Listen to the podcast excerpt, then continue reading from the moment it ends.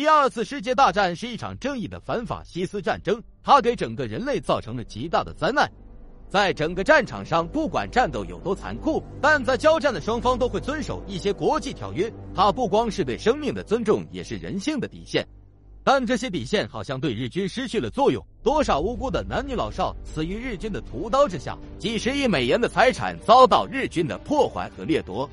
但有一种人是不能杀的，对丧心病狂的鬼子来说是不会听取其他人劝阻的，全部实行三光政策，结果让其付出十八万年轻士兵生命的惨重代价。为什么会这样呢？让我们一起去看看其中的缘由吧。制作视频不容易，您的支持是我们的最大动力，请长按屏幕点个赞并关注支持下。我在这里先谢谢各位朋友了。二战爆发时，日本可以说是处心积累，一开始就举全国之力投入了战争，从研发先进的装备武器到各种军队的训练有素以及残忍的手段，所以令各国军队对他们都惧怕三分。从抗日战争的爆发到结束，做出了多少骇人听闻的事件？恶名昭著的七三幺部队，举世震惊的南京大屠杀，还有在我国领土上执行惨无人道的三光政策，这所有的一件件，到如今还历历在目。由于他们的残暴成绩，所以在太平洋战场上同样做出很多惨案。在一九四一年十二月七日对珍珠港偷袭，就让几千名美国士兵丧生；接着又在十七日袭击了菲律宾，致七万多名晕头转向的美军被俘。当他们被迫踏上了前往一百二十公里外的奥斯内尔战俘营时，这可是一条惨无人道的地狱之路，这可比西天取经还要难上百倍。不到两百公里的路程，居然走了几个月，到目的地只剩下不到一半的人，可见全程有多惨烈。究竟是什么原因造就了一支这样毫无人性的军队呢？这跟他们崇尚武士道精神有关。这种精神就是以尊严大于一切。如果不幸在战场上被俘，那是一种非常可耻的事。所以，很多日本军官在失败或被俘后，选择切腹以效忠天皇。所以，效忠天皇比自己的生命还重要。自然，天皇的话就会毫无条件、心甘情愿的服从，以致对国际上的各种条文公约直接不管不顾。在这里，我们不得不说一说红十字会。红十字会是在一八六四年日内瓦公约上设立的一个中立的特殊组织，他们以中立的方式对受伤的士兵进行救援。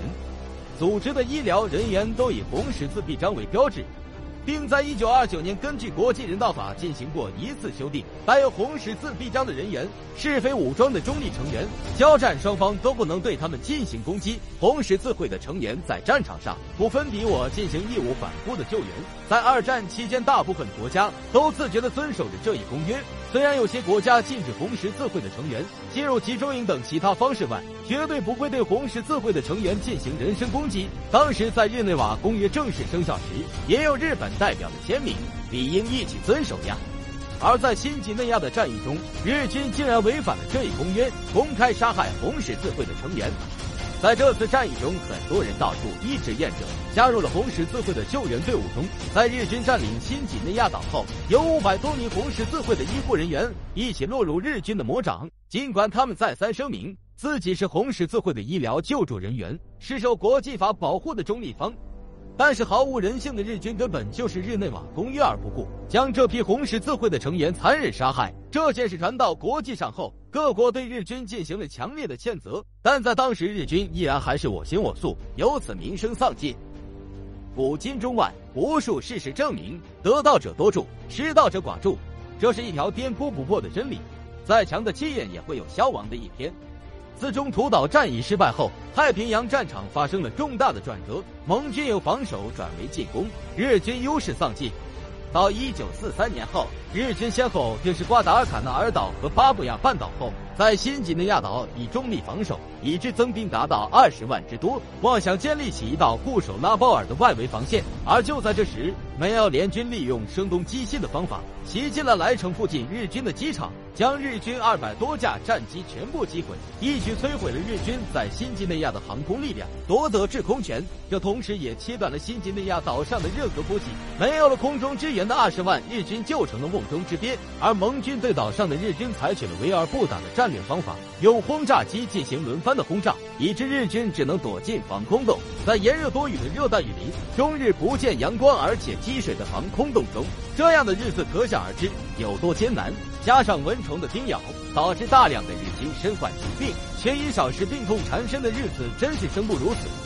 就在这时，他们想起了红十字会，想得到他们的援救，可是已经没人能救助他们了，因为能救他们的人已经被自己无情的杀害了。真是天作孽犹可为，自作孽不可活。这支日军没有死在战场上，而是死于疾病。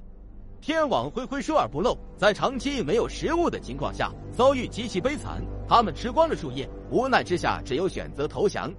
而此时的澳大利亚军队对这支丧失人性的日军也恨之入骨，只想给他们最大的报复，也让他们尝尝绝望的滋味。岛上一共驻守了十多万的日军，直到战斗结束时，仅剩下一万多骨瘦如柴的人生还。